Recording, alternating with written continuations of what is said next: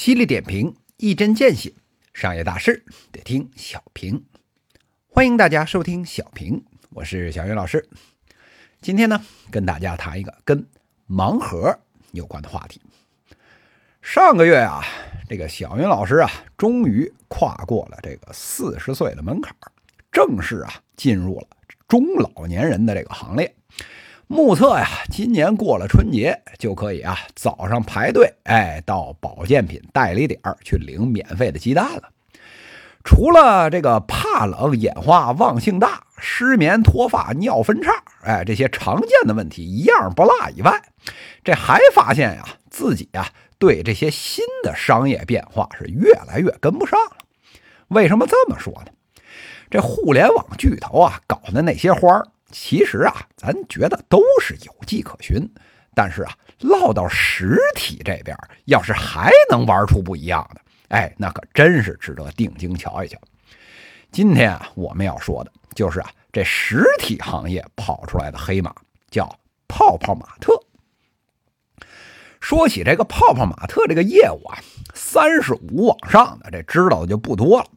这小云老师啊，先帮大家普及一下，人家是干什么的呢？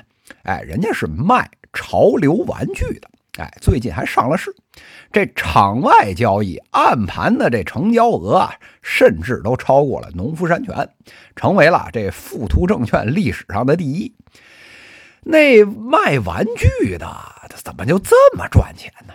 哎，人家干的不一样啊！早在十年前，他跟别人一样，哎，这就是销售第三方生活杂货的这个铺子。这一六年的时候，这明白过来了，开始啊自主开发运营潮流玩具的 IP，签约设计师和泡泡玛特，哎，共同负责啊设计和打版，找个呢第三方的厂子来生产，然后啊放在自己家店里去卖。这大家一愣，这玩具厂商不都是这么玩的吗？嘿，人家这不一样啊！这第一，这玩具的定位啊是潮流玩具。这面向的不是各家三五岁的那小宝贝们，人家面对的是十几二十岁的毛头小子和大闺女们。这第二，直接摆出来卖的，这只是一小部分。哎，真正赚钱的，人家是卖盲盒。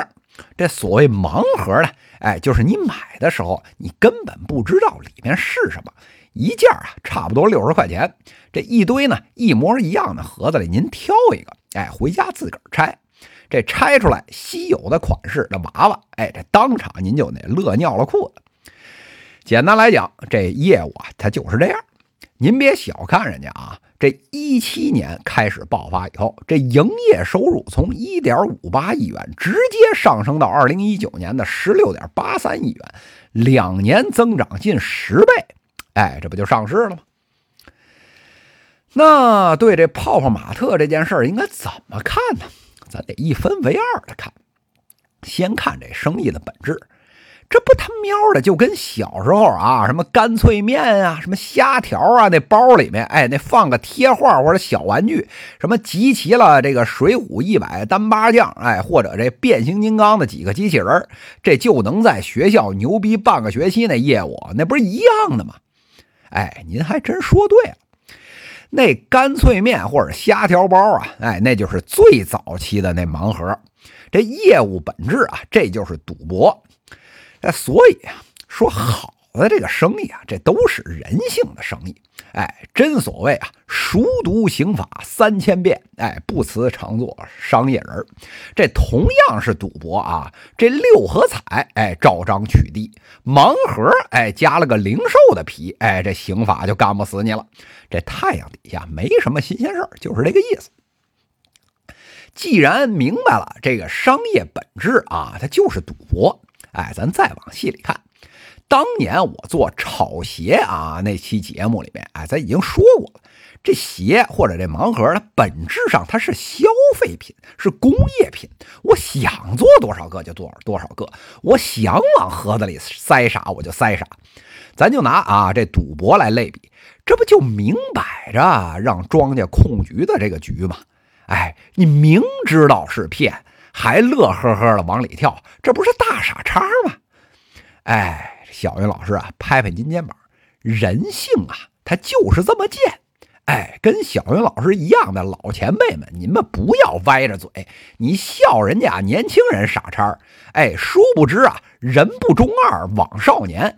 当年你呀，蹲在学校操场的墙根下面，跟小伙伴们比谁干脆面里面集贴画集的齐，这乐得放屁都带颤音的时候，谁笑你了？所以啊，大哥别说二哥，谁还没年轻过不是吗？明白了，这商业模式没啥新鲜的，咱啊就再往深里面挖。这就是这么个简单的玩意儿，怎么就只能你干，不能别人干呢？哎，这个问题啊，也是泡泡玛特上市时候回答投资人最多的问题。别人就不说了，你干的这事儿，这小企鹅腾讯也在干呢。这各位玩手游的都知道。这些年，您别管是吃鸡还是见娘啊，别管是王者荣耀还是奇迹暖暖，到这最后啊，最赚钱的那就是拼手气十连抽、稀有武器啊，什么什么隐藏人物啊，什么什么神机套装，哎，这无所不用其极，这不就是虚拟版的盲盒吗？你泡泡玛特再牛，在小企鹅眼里，你连个事业部你都够不上，怎么就把你给露出来了？这件事儿啊，小云老师啊，还是要说两句。这 IP 的构建啊，这件事儿还真有点玄学的意思。要是真这么好弄啊，那隔壁老王家，哎，那就是中国啊拥有 IP 最多的人了。这光有钱是没个卵用，哎，这里面有一系列运作的手法和商业操作的套路。这君不见，这泡泡玛特干了快五年了，这市场上面类似盲盒啊这种业务啊也是满天飞了，怎么就没有出来个大个的当老二当老三，而是让泡泡玛特一家独大了呢？这里面的商业运作当然值得研究。当然了，有些这商业机构啊说这什么泡泡玛特是中国最接近迪士尼的企业。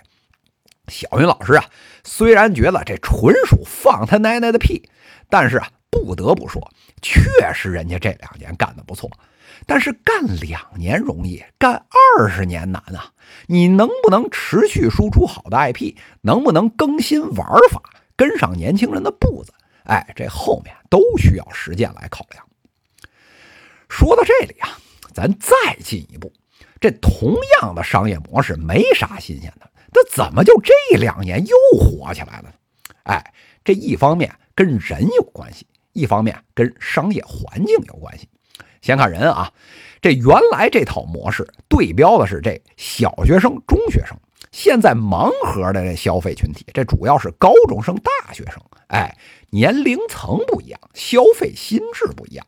原来呢，在这个年龄段，哎，一直都没有特别的 IP 来对标这个玩具业务。其实您发现啊，玩具这个事儿不只是那三五岁那孩子喜欢，大人也喜欢。这爱拼模型以娇老自居的这人啊，大有人在。这块市场这些年有多火，你是有目共睹。趁着这帮人心智不成熟，哎，再加上点赌博的元素，这一块业务啊，这就蓬勃而出了。看完了人这方面啊，咱再看看消费环境。现在年轻人花钱这利索的程度，可比我们当年啊那什么五毛钱买个咖喱角啊吃啊，这都得想想的时候，那差远了去了。就算你没个卵钱，这大把的什么花呗呀，哎借呗呀，哎手机一点这就能到账，家长根本监管不了。另一方面，原来你有个这个什么稀有的卡片或者玩具，变现起来没有那么方便，哎，也就是。班里面、年级里面、小伙伴里面互相流转。现在好了，咱还有淘宝，咱还有闲鱼啊！真抽出来点什么好的，直接挂网上一卖，哎，恨不得下一秒就能立马变现到账。个别品种还能够吸售来炒作，这已经成为一条成熟的产业链了。瞧见没有？能赌博，能借钱，更能销赃。手机一点一条龙。这好事儿，我小时候怎么没赶上呢？不过呀，这话呀又说回来了，这条线上的业务真值现在这么多钱吗？小云老师啊，拍拍您肩膀，压根儿它就不值。这泡泡玛特业务啊不错，哎，这不假。但是啊，绝对值不了这么多钱。能炒到今天这个地步，全是因为市场上面热钱太多，印出来的钞票是到处鼓包。哎，不得找个二级市场的题材，得炒一炒啊！哎，所以啊，短期之内大涨大跌、割韭菜的情况是妥妥上演。这路遥知马力，日久见人心。泡泡玛特业务如此之单一，根基如此之浅薄的一匹黑马，被这么捧杀。你能不能挺过三年，这都不好说。这价值投资根本就谈不上。不过呀，咱们的股市啊，不向来都是一堆盲盒吗？反正呢，跟业绩没关系，赚呢也不知道为什么赚，哎，亏呢哎也不知道为什么亏。